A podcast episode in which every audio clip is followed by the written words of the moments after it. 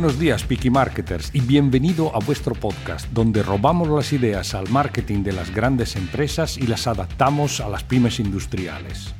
Sería para nosotros un placer que te unieras a este selecto grupo y acompañarte 10-15 minutos mientras te diriges en coche al trabajo o mientras tomas el desayuno para hablar del marketing de todos, pero todos, hasta de los que piensan que aplicarlo en la propia empresa no vale la pena.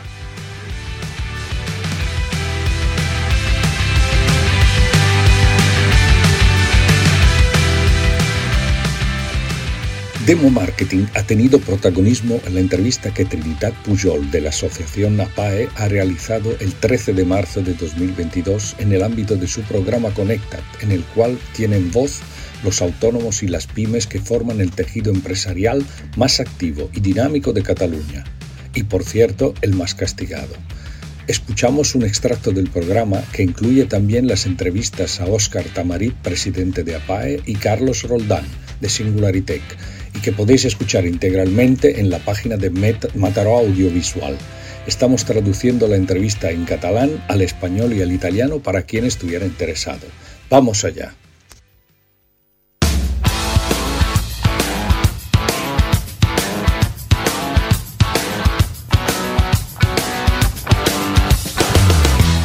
Hola i benvinguts a Connecta't, un programa de ràdio al 89.3 FM del teu dial, amb contingut empresarial adreçat a totes les empreses, autònoms, startups i emprenedors d'avui i d'ahir.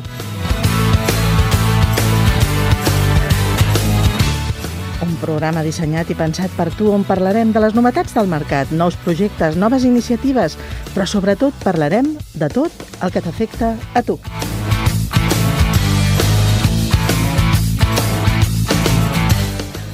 Un programa produït i dirigit per APAE, Associació de Professionals Autònoms i Empreses, copresentat per Òscar Tamarit i conduït per una servidora que us parla, Trinitat Pujol. En la part tècnica es acompanyarà durant tot el programa en Carles Capella.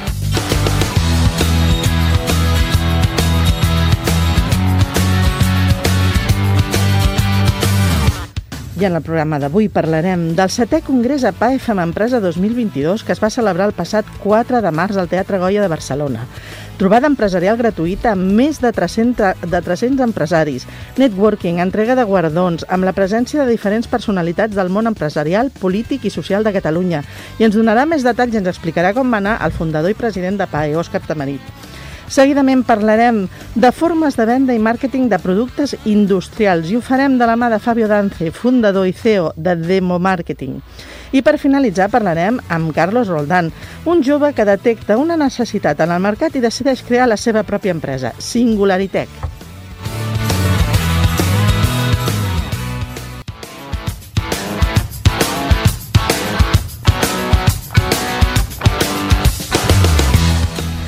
Que les vendes és la part més important, tanmateix imprescindible perquè creixi l'empresa, tots els empresaris en som conscients. Però en un mercat canviant, cada cop més competitiu, amb una saturació d'ofertes i informació, ens obliga més que mai a buscar noves formes d'arribar al públic objectiu. I aquí juga un paper rellevant tot el món digital. Com digitalitzem les nostres vendes en el sector industrial – hem convidat a Fabio Dance Montini, dedicat a les vendes i al màrqueting de productes industrials des de fa 30 anys, fundador i CEO de l'empresa Demo Marketing. Fabio, hola i molt benvingut a Connecta't. Moltes gràcies, moltes gràcies per invitar-me. Un plaer. Bueno, um, Fabio, una mica um, per posar en context als nostres oients, explica'ns què és Demo Marketing. Bueno, en primer lloc, Demo Marketing no ve de demo, de demostració, sinó de demo de democràcia. Ah, o sigui, que és el màrqueting, el màrqueting per a tots. Vale. Fins i tot per als que pensen que fer-lo servir en la pròpia empresa no valgui la pena. O sigui, uh -huh. tots. Uh -huh. Eh, això és important dir-ho perquè Demo Marketing el volien vendre al, al domini per 880 euros perquè es pensava que era una paraula que tenia que veure amb la demostració per al Demo Marketing, però no és així. Molt la, bé, fas la... bé d'aclarir-ho, això. sí, sí. Sí, perquè al final tot el, tot el que jo proposo amb el demo marketing són totes coses que venen del carrer. O sigui, tot, tot, la, la, la, la idea és eh, arribar a la teoria, o sigui, a les, a les diverses coses que es diuen de màrqueting, eh, grandes llibres, etc etc, però a, venint de, de, de les coses que passen al carrer, no? I sempre ha sigut la meva, la meva inquietud, la d'entendre com és que hi ha tants llibres del màrqueting dels rics o els màrquetings, més que de ric, del gran consum, de ric en el sentit de gent que gasta molts calés en publicitat i màrqueting uh -huh. i que tenia que veure amb el que feia jo, que era vendre màquines i productes industrials uh -huh. en un entorn d'empreses que són petites, mitjanes, 1 a 10, 15 milions d'euros de facturació, no? Uh -huh. I llavors eh, aquesta inquietud m'ha portat a desenvolupar nous instruments, com per exemple l'índex del mercat relatiu, que serveix per veure on millorar, on podem millorar no sols la part digital, sinó també la part, la part eh, real o no virtual de, de les ventes i del màrqueting, no? Uh -huh. Quan, quan et refereixes al màrqueting, entenc que també és màrqueting digital o no? O senzillament màrqueting com a forma d'adreçar-te a, a fer una campanya de, de, de publicitat d'alguna manera, perquè el màrqueting engloba moltes, moltes coses. Màrqueting ve, són vendes, és publicitat... Aquí ve una cosa important... Hi ha estratègies digitals, hi ha estratègies... Aquí va una cosa important que dic en el llibre que estic escrivint, que molts, molts eh, em, eh, empresaris petits i mitjans, com tu bé estàs dient, entenen màrqueting com publicitat uh -huh. o productes que veus a la televisió, però no és així. Eh, primer hi ha una diferència entre el màrqueting de gran consum i el màrqueting industrial. I dintre del màrqueting industrial hi ha una gran diferència entre el màrqueting B2B de les grans empreses i de la petita i mitjana empresa. Quan venim a parlar de màrqueting industrial per a petita i mitjana empresa, és tot el procés de màrqueting, no solament el digital. El digital ha cobrat importància després de la pandèmia perquè no es pot fer les coses que es feien les abans. Les visites com les fèiem. Les visites uh -huh. presencials, eh, fer un tour, o coses... Ja la gent uh -huh et deixa entrar a la seva empresa si necessita alguna cosa. Si no necessita res, no et deixa entrar. Per tant, s'han de trobar nous sistemes i noves fórmules per entrar en contacte amb ells. Uh -huh.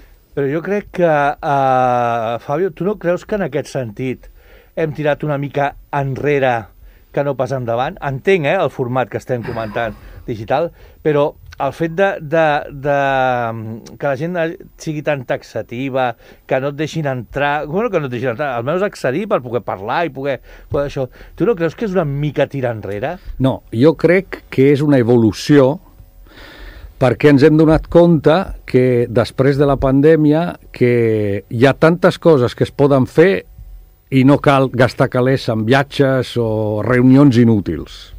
Llavors, diguéssim que s'ha optimitzat, perquè no és veritat que no pots fer visites. La, fe, la fas sola únicament si és necessari. O sigui, si realment, fins i tot per al venedor, és enriquidor, perquè jo puc fer servir més el temps per fer coses productives que visites improductives. Uh -huh. Jo me'n recordo, quan vaig començar, no solo quan vaig començar, sinó eh, fins, fins fa poc de temps, que jo anava amb venedors de, de... Jo treballava per una empresa que venia productes a través de distribuïdors i els venedors em deien, no, no, pues passem per aquí, que has reservat la visita? No, no, va, sempre està. I després no estava. Llavors jo li deia, cada 20 minuts que perdem per anar d'un client a l'altre que després no hi és, els sumes tots i al, al final de l'any podries fer altres 5 o 6 dies de visites. Clar.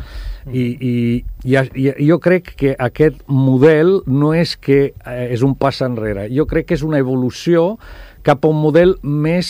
Eh, eh, com es diu? Més productiu, més productiu. Mm -hmm. O sigui que el temps es valora més ara. I llavors moltes reunions que no, no necessitaves veure físicament un layout o tocar una màquina o coses així, es poden fer tranquil·lament a través d'una pantalla, no? Uh -huh. Encara que sí que estic d'acord que el contacte humà és 50.000 vegades millor i també una altra cosa important a dir és que la part digital, aquest, aquest màrqueting digital de què estem parlant, per la petita i mitjana empresa industrial no és la solució és una manera de trobar oportunitats de venda que abans no s'explotava i ara sí que s'explota perquè també el client està més receptiu a, a conversar digitalment, no? Uh -huh.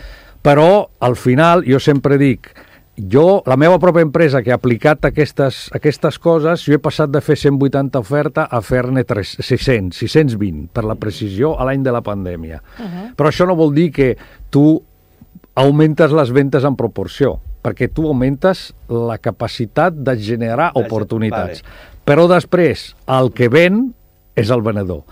I el que compra és la confiança. O sigui, si tu no generes confiança amb el teu client, per molt digital que siguis, sí, es pot crear alguna de marca, es pot crear alguna de, de knowledge, com diuen, no? coneixement de, de, de lo que fas, etc etc. però al final el que ven és el venedor si té contactes qualificats alts o no. Si, quan més té alts, més venderà. O sigui, d'alguna manera, eh, com parlen en el món digital, eh, o sigui, el que creu són leads, no? Bueno, són les, les oportunitats de, ah, Llavors, dintre de dintre d'aquest paquet que nosaltres hem denominat e-connect, a diferència del e-commerce, uh -huh. que és una cosa completament diferent, nosaltres generem oportunitats de, de negoci i n'hi ha tres nivells. El nivell més baix és el típic de la pàgina web, eh, del inbound marketing que es diu, que és uh -huh. posar un missatge dintre d'una ampolla i tirar-lo. Allò, la mi millora és millor o pitjor depenent a on el tires i el que hi ha escrit en el missatge. Això et permet segmentar una mica més el, el, el mercat. Però aquesta activitat porta normalment contactes de baixa qualitat, diguéssim.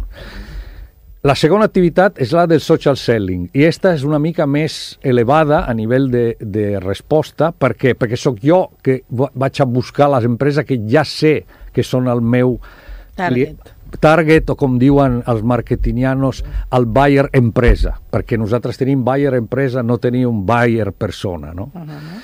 Llavors, clar, com que sóc jo que ja vull anar a la Nestlé o a una altra empresa, pues, evidentment, sóc jo que decideixo ja qual és la qualificació del meu client. I si trobo el contacte, normalment és un bon contacte. Però la cosa més important, l'activitat més productiva, important i que genera més negoci és la del màrqueting directe, de l'email marketing. Uh -huh. Per què? Perquè la majoria de la petita i mitjana empresa té un problema molt gran. Genera contactes a una fira, genera contactes amb visites dels venedors, genera contacte amb la web, amb genera contacte, paga per generar contacte, i si el client en aquell moment no necessita res, s'oblida i va morir dintre d'una caixa de targetes. Uh -huh. L'activitat més important que tindria que fer la petita i mitjana empresa des del punt de vista digital és organitzar-se amb una base de dades qualificada, una base de dades neta, una base de dades que es pugui segmentar en base a uns criteris i després continuar a generar contingut segmentat en la base de dades uh -huh. per a que el client continuï rebent informacions meva i després de 3 anys, uh -huh. si realment té una necessitat, se recordi de mi perquè si no, si jo l'he vist en la fira de fa 6 anys o 7 anys, a lo millor no me'n recordo ni com es deia, on està el catàleg o coses així. I aquesta activitat a nosaltres ens ha portat a més de triplicar les ofertes. Uh -huh. Uh -huh. Una cosa, per què... Uh, ja, ja, quina és la importància a tenir d'una bona estratègia en apostar en el món digital? En el món del màrqueting, vol dir. Màrqueting digital, sí, sí. Eh, bueno, per la petita i mitjana empresa, Correcte. perquè jo no, no, no treballo en gran empresa, no treballo al gran consum. Mm. Per tant, la petita i mitjana empresa, la part digital és necessària per diversos motius. El primer és, avui en dia, eh, els compradors mm -hmm. són xavals entre... xavals, homes i dones entre 25 i 45 anys. Han nascut en una època que quan necessitaven saber qual era la capital de França, buscaven en Google. Llavors, si necessiten alguna cosa, el primer que fan és buscar en el mòbil o buscar en internet. Per tant, primer motiu, tens que estar, tens que tindre una presència online perquè si no la tens no existeixes, uh -huh. primer. La segona és per lo que hem dit abans. Si jo no tinc la possibilitat d'informar als clients potencials de lo que puc oferir, Clar, si no el puc fer d'una forma física, tindré que fer-lo d'una altra forma, que serà la forma digital. Per tant, l'estratègia digital és important per tindre l'oportunitat de crear noves eh, oportunitats de negoci. Uh -huh. Després hi ha la, la necessitat d'expandir el mercat alcançable, el mercat que es, pugui, que es pugui atingir. Perquè aquest és un concepte molt important de la nostra teoria del demomàrqueting, que eh, pràcticament les empreses petites comencen, som dos, tres, tenim molt d'entusiasme i tenim la tècnica del xèrif. O sigui, nosaltres disparem a lo que hi ha i algo pillem. I això basta per pagar les comptes. Però després comença a créixer l'empresa i ja no ets, eh, no ets irrelevant respecte al mercat que tu pugui arribar a tocar. No? Uh -huh. Perquè jo puc fer micròfons. Micròfons es fan servir a tot el món, uh -huh. però si jo tinc un distribuïdor únicament al Maresme, tot l'altre és com si no existeix. Uh -huh. I aquí ve el, la, la funció també de l'estratègia digital, o sigui, arribar a llocs que abans era impossible arribar únicament amb la distribució real, diguéssim. I, i la promoció s'ha transformat en un, un, element més important de lo que era, perquè abans era publicitat en revistes, fires i ja, poco més. Uh -huh. Ara ja, amb tota l'estratègia digital que nosaltres també podem muntar per les empreses que no el volen fer internament, pues, aquesta possibilitat t'obren la possibilitat d'arribar a més mercat respecte a el que podies fer abans. Uh -huh. eh? Uh, Fabio, quin és uh, o sigui, Demo Marketing, quina és la proposta única eh, per les pimes industrials? O sigui, quin és el fet diferencial que tu dius, escolta, de tot el que hi ha al mercat, Demo Marketing et pot ajudar més perquè nosaltres som molt bons en aquest punt?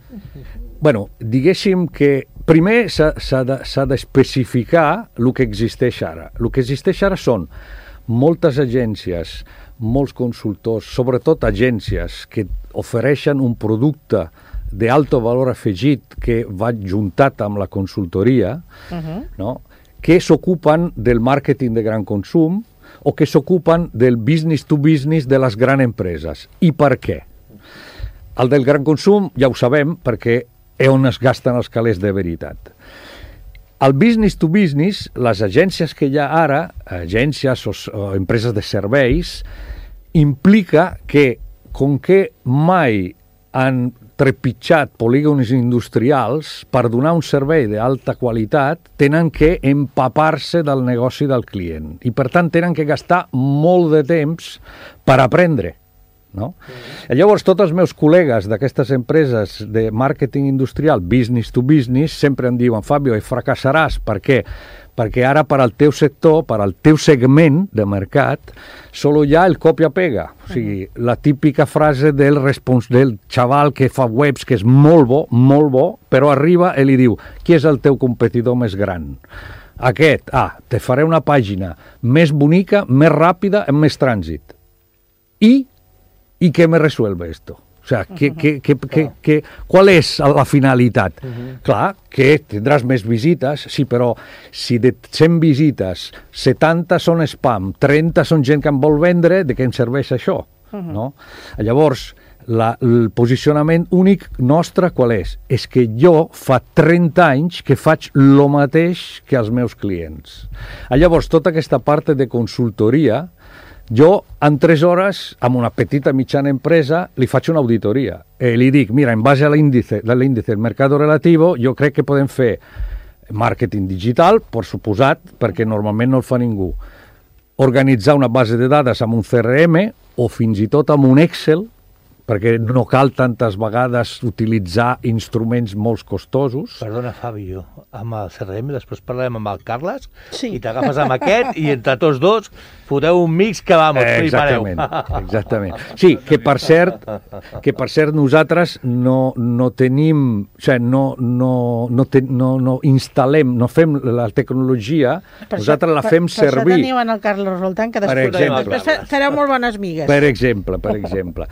I, i llavors, aquesta, diguéssim, l'oferta única que nosaltres podem proposar, perquè jo ja sé qual és el negoci del meu client. No necessito... Sí, serà algo de diferent perquè si tenc que vendre cables no serà el mateix que vendre film siliconat. No, clar. Però al final, al final les problemàtiques de és el sector industrial. distribució, de... de... El mateix. Tu coneixes, És el mateix. tu coneixes, saps del que parles, per tant saps el Exactament. que necessites i el que esperes. Llavors, nosaltres podem fer serveis d'alt valor, afe... valor afegit uh -huh. amb un preu competitiu, perquè tota la part de consultoria eh, la, ja la, la, la tinc, perquè ja faig el mateix que el meu client. Uh -huh.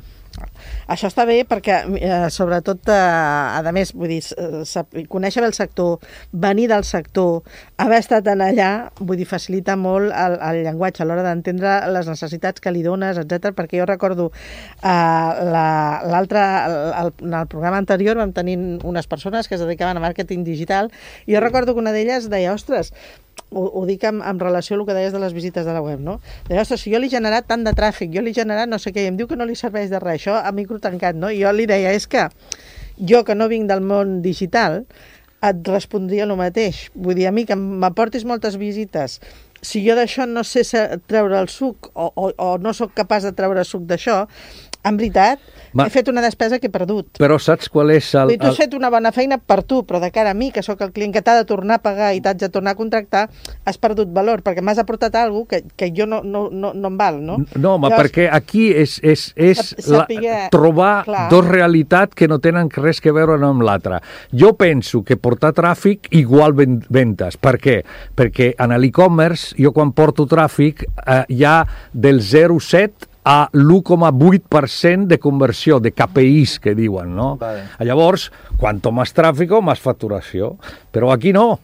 El nostre, el nostre món, jo sempre dic que el màrqueting estratègic dintre del màrqueting industrial ens té que donar el buyer empresa. Uh -huh. El màrqueting, diguéssim, operatiu, uh -huh. inclòs el màrqueting digital, ens té que portar al lead o al, al, al prospecto qualificado, no? Uh -huh. la persona de contacte. I després, esta persona entra dintre del CRM, i dintre del CRM el venedor té que elevar la relació amb aquest client fins al punt que el client confia en ell i li compra. Correcte. Però uh -huh. quan arribo al, al punt de generar un contacte de la web, estic al principi del, del procés de venda, no al final. Clar. Aquesta és la diferència que uh -huh. xoca entre els experts de màrqueting digitals i les empreses petites i mitjanes industrials que no, no, no l'entenen, no s'entenen. I aquí entrem nosaltres. Exacte. Nosaltres Aquest som... problema, que parlen idiomes diferents i un espera unes coses, l'altre està oferint unes altres i com que no, no, no hi ha aquest... Eh, No hi ha aquest consultor al mig. Exacte. Aquí són dos figures que nosaltres hem creat. Una és la figura del consultor, que té que entendre el problema del client i transformar-lo en necessitat, i després l'enginyer l'enginyer social positiu, que li hem dit, que és un operador a 360 graus, una figura que és capaç de parlar amb els tècnics, no? amb els diversos tècnics, i exigir el que realment necessita l'empresa, no el que se suposa que necessita. Que necessita. Perquè l'altra cosa important que sempre dic als clients és que la tecnologia té que resoldre primer els problemes que ja tinc per lo que faig, o sigui, simplificar o millorar el que faig. Segon, permetre-me fer el que m'agradaria fer però no puc perquè no tinc la tecnologia. I per últim, i per últim, fer coses que ara no sé ni què s'han de fer, com per exemple e-commerce. O sigui, Clar. per a què? Si, si jo no, no sé què és, ni, ni necessito, ni sé què, què, què em pot aportar. uh -huh. Però em sembla que aquí tindrem, tindrem tema per rato, eh? O sigui que... Sí. que, que segur, Perdona, me callo, segur, me callo, ja està. No. Segur, no, no, no, no, segur que et tornarem a... A convidar. A, a convidar-te en un altre programa per extendre més tot això que estem, que estem parlant. Doncs, eh, escolta'm, a mi només em queda una darrera pregunta, i és que si hi ha alguna petita empresa, mitjana empresa, del sector industrial que t'està escoltant en aquest moment, on et localitza? Em localitza eh, a Premià de Dalt, el tele, els, Del Maresme, del Maresme, senyors. del Maresme, tot, tot el Maresme, eh, i després nosaltres tenim eh, una pàgina web que és provisional perquè jo he fet el procés de validació d'aquest projecte del maig al desembre, ara estem desenvolupant la nova. Uh -huh. Eh, la pàgina actual es diu fd-demomarketing.com Aclarim, F de Fabio, D de Dance, de, de Dinamarca. demomarketing.com. Perfecte. I la nova es dirà demomarketing.biz. La, la nova, i, la, la, quan, quan la tinguis els expliquem, perquè si no els confondrem.